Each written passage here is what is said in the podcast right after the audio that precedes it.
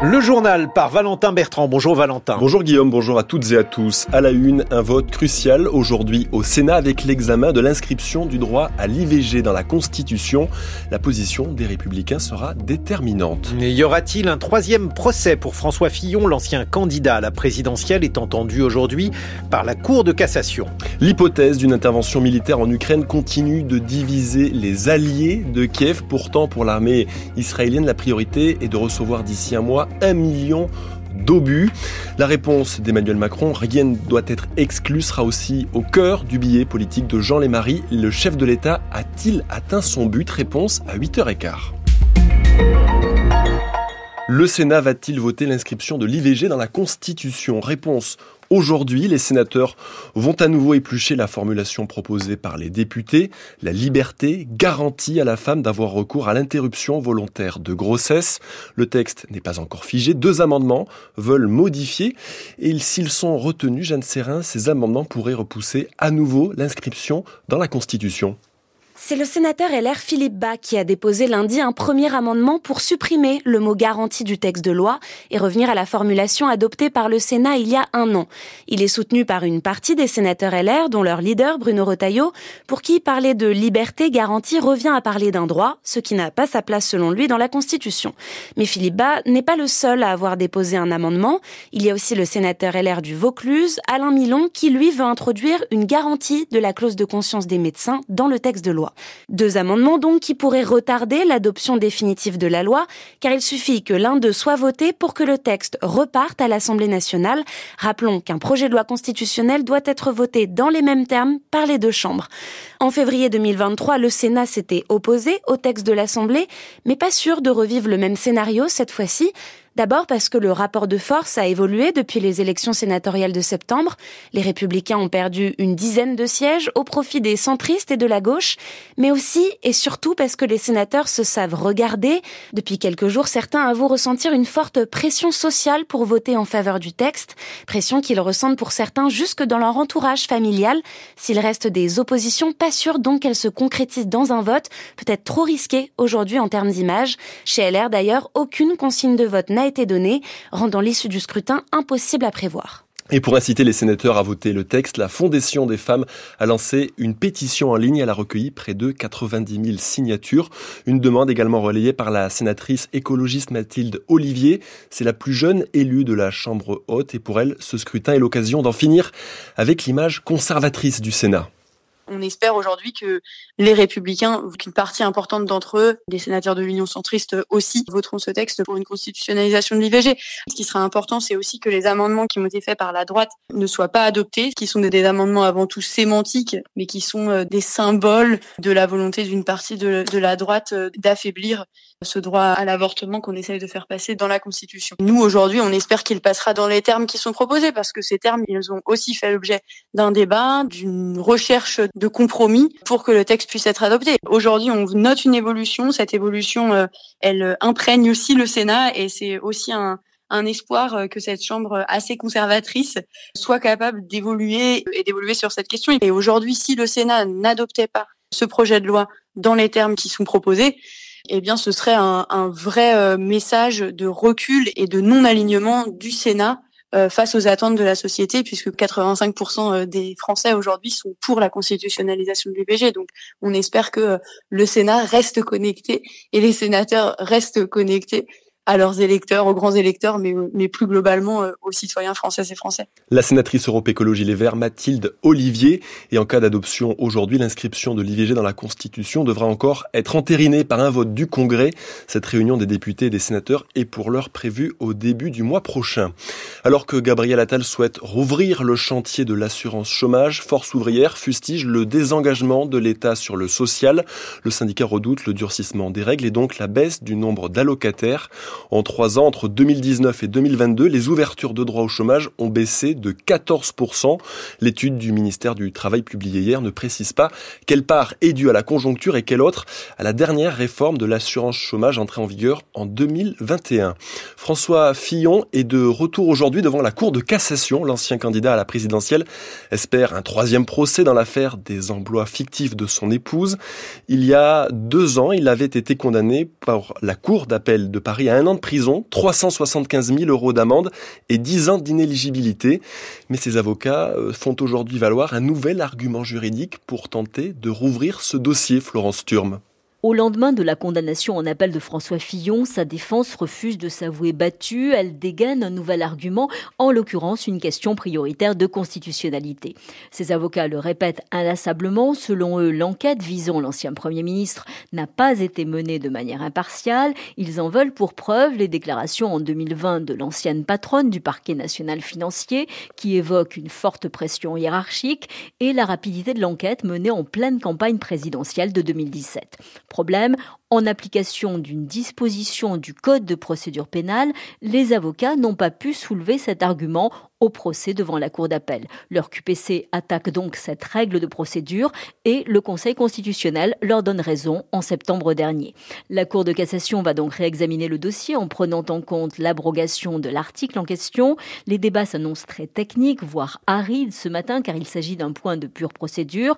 Les juges auront ensuite le choix entre deux options, soit valident définitivement la condamnation de François Fillon et l'affaire s'arrête là, soit ils considèrent que l'ancien Premier ministre a été privé du droit de se défendre correctement et ils ordonnent alors la tenue d'un nouveau procès. Une décision très attendue par la défense de François Fillon, mais qui pourrait également profiter à Nicolas Sarkozy. Après sa condamnation dans l'affaire des écoutes, l'ancien président de la République avait fait lui aussi valoir les mêmes arguments devant le Conseil constitutionnel. Florence Sturm, les signalements de contenu illicite sur Internet sont en forte progression, plus 20% l'année dernière selon la plateforme dédiée Pharos, une hausse de, due à 90% à l'augmentation des contenus antisémites a indiqué le ministre de l'Intérieur Gérald Darmanin. 8h06 sur France Culture, la suite du journal de Valentin Bertrand, le possible envoi de militaires en Ukraine au cœur d'un nouveau clivage chez les alliés de Kiev. Oui, depuis lundi, et la réponse d'Emmanuel Macron qui dit ne pas exclure cette possibilité, les réactions se sont succédées. Seule la présidence ukrainienne y voit un bon signe. Dans le reste de la coalition, le président français s'est isolé, Claude Guibal. En brisant le tabou de l'envoi de troupes étrangères en Ukraine, Emmanuel Macron, qui ne déteste pas jouer la transgression, voulait à minima, à défaut de consensus, provoquer le débat. Mais c'est une distance nette qui s'est créée avec la majorité des pays soutiens à l'Ukraine, l'Allemagne la première, avec le chancelier Olaf Scholz, martelant qu'aucun soldat ne serait envoyé en Ukraine par des pays d'Europe ou de l'OTAN. Même réaction du côté de Rome, qui dit ne pas vouloir donner l'impression d'être en guerre avec la Russie, tout comme l'Espagne, la Pologne ou la République tchèque, qui pas non plus l'envoi de troupes en Ukraine. L'OTAN a aussi écarté tout envoi de troupes sur le théâtre des opérations. La Suède, qui deviendra prochainement le 32e pays membre de l'Alliance, n'exclut pas cette idée, mais rappelle qu'il n'y a aucune demande ukrainienne d'envoi de troupes au sol. De son côté, Washington précise catégorique que les États-Unis n'enverront pas de soldats. Envoyer des troupes étrangères serait un acte de folie, va jusqu'à dire le président croate Zoran Milanovic, dont le pays est membre de l'OTAN et de l'Union européenne. Et après les propos du chef de l'État, le ministre ministre des Affaires étrangères Stéphane Séjourné précise la position de la France. En cas d'envoi de troupes, leur mission se limiterait à du soutien comme du déminage ou de la cyberdéfense. Autre question de taille à régler pour les alliés de l'Ukraine, comment tenir les délais de livraison des armes déjà promises? Les productions sont limitées par le manque de composants et le président Vladimir Zelensky met la pression, d'où cette idée portée par la République tchèque d'acheter des armes en dehors de l'Europe et de les réexpédier ensuite à Kiev. Proposition qui gagne du terrain ces dernières semaines au Marwaman. Cette initiative tchèque est soutenue par une quinzaine de pays de l'Union européenne et au-delà comme le Canada. Elle part du principe que l'Ukraine a un besoin urgent de munitions que les 27 n'ont pas les moyens de lui livrer en raison de leur faible capacité de production alors qu'ils s'étaient engagés à lui fournir environ un million d'obus d'ici la fin du mois de mars. Pour contourner cet écueil, les autorités tchèques suggèrent d'acquérir des munitions disponibles dans les stocks de nombreux pays qui ne sont pas nécessairement membres de l'OTAN à l'instar du Nicaragua en Amérique latine et de l'Éthiopie en Afrique. Prague a d'ores et déjà identifié sur le marché mondial plus de 500 000 obus de calibre 155 mm et de 300 000 de 122 mm qui pourraient être livrés à l'Ukraine en quelques semaines si le financement est assuré, soit près d'un milliard et demi de dollars. Pour réunir ces fonds, le président de la République tchèque est en discussion notamment avec les États-Unis et d'autres pays membres de l'Alliance atlantique. À Gaza, la situation humanitaire se dégrade très vite. La famine est imminente dans le nord, inévitable dans le sud, alerte le programme alimentaire mondial. La faute au blocage et au pillage de l'aide humanitaire. Après cinq mois de conflit, le décompte du ministère de la Santé du Hamas frôle lui désormais les 30 000 morts et deux fois plus, 70 000 pour les blessés, soit 5% de la population. Parmi eux, Abu Muhammad, il est le seul survivant d'un tir israélien tombé sur sa maison. Son témoignage est recueilli par Rami Al-Megari à Gaza et raconté par notre envoyé spécial Thibault Lefebvre à Jérusalem. L'homme est allongé sur un lit de l'hôpital Al-Aqsa. C'est au centre de Gaza. Il est désespéré. J'aurais préféré mourir. Pourquoi rester en vie? Pourquoi cette souffrance? C'est tellement dur.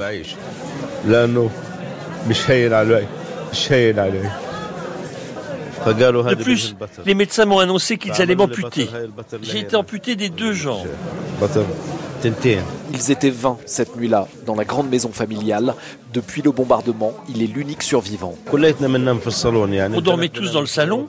Les femmes étaient dans une chambre à côté, mais les hommes étaient dans la pièce principale. J'ai été réveillé en sursaut en pleine nuit par une déflagration. J'ai essayé de me lever, mais je n'ai pas pu. J'avais de multiples fractures aux jambes. Je me suis appuyé sur mes mains pour me redresser.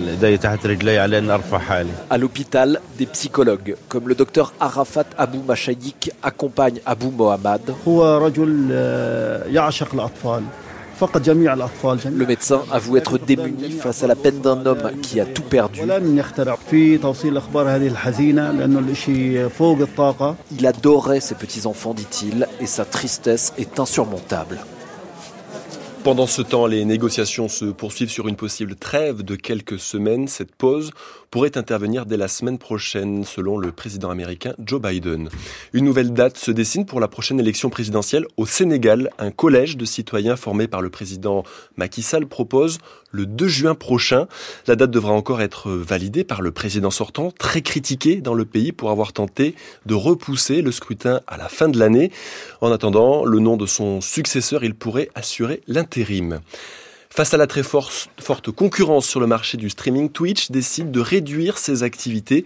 La plateforme de vidéo en direct a commencé hier à quitter la Corée du Sud, pays du e-sport pourtant très populaire sur Twitch. Une décision douloureuse mais guidée par la réduction des coûts. Robert Pierre Robert les streamers ne gagneront plus d'argent grâce à Twitch en Corée du Sud.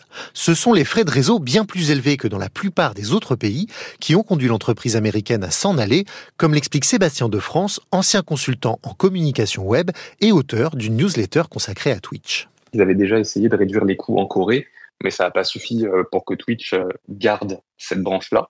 On sent qu'ils ont essayé de sauver le truc, hein, parce que en termes d'image, ça a un impact hein, de quitter la Corée, parce que euh, bah, c'est quand même la nation de l'e-sport. Mais Twitch, en fait, euh, ne gagne pas d'argent. Et quand bien même il y a Amazon euh, derrière, Amazon n'a pas racheté Twitch un milliard pour perdre de l'argent en plus par-dessus. Depuis mars dernier, Amazon a donc impulsé pour la plateforme une stratégie de réduction des coûts. Pour Sébastien de France, l'enjeu pour Twitch est de faire face à des frais de fonctionnement difficiles à compenser transférer de la vidéo sur Internet, ça coûte cher. Réencoder de la vidéo en plusieurs euh, niveaux de qualité, ça coûte énormément d'argent. Ils ont un challenge, rester à flot, devenir rentable et rémunérer davantage les créateurs et créatrices pour pas qu'ils partent ailleurs. Donc, on rogne là où il y a nos plus gros postes de dépenses. Donc, les salariés, euh, notre activité en Corée, tiens, les, partenaires, euh, avant, il y a des créateurs qui étaient rémunérés directement sous forme de contrat. Bon, bah, tout ça, c'est fini. Le but reste quand même de transformer tout ça en activité rémunératrice pour l'entreprise. Depuis près d'un an, Twitch a en effet licencié près de 900 personnes et augmenté le nombre de publicités en vue de parvenir à l'équilibre. De son côté, la Commission des télécommunications coréennes a infligé une amende de 275 000 euros à la compagnie américaine pour compenser les dommages causés aux streamers coréens. Pierre Robert. Nouveau changement de vue dans la presse hebdo. Bernard Arnault souhaite racheter Paris Match au groupe Lagardère. Le titre viendrait s'ajouter aux autres médias détenus par LVMH, Le Figaro et Radio Classique. Le groupe Lagardère euh, affirme être en train d'examiner la proposition. Le temps aujourd'hui, comme hier, six départements toujours en vigilance orange au cru. Les Pyrénées-Atlantiques restent en alerte face au risque d'avalanche. Ailleurs, le temps sera sec sur la majorité du pays. Quelques averses sont prévues ce matin sur le nord et la Vendée. Le ciel se découvre sur un grand quart sud-est. Les températures, elles sont en baisse de moins 2 à 3 degrés sur la moitié nord-ouest, de 3 à 8 plus au sud ce matin et cet après-midi de 10 à 14 en général et jusqu'à 18 au bord de la Méditerranée. fin de ce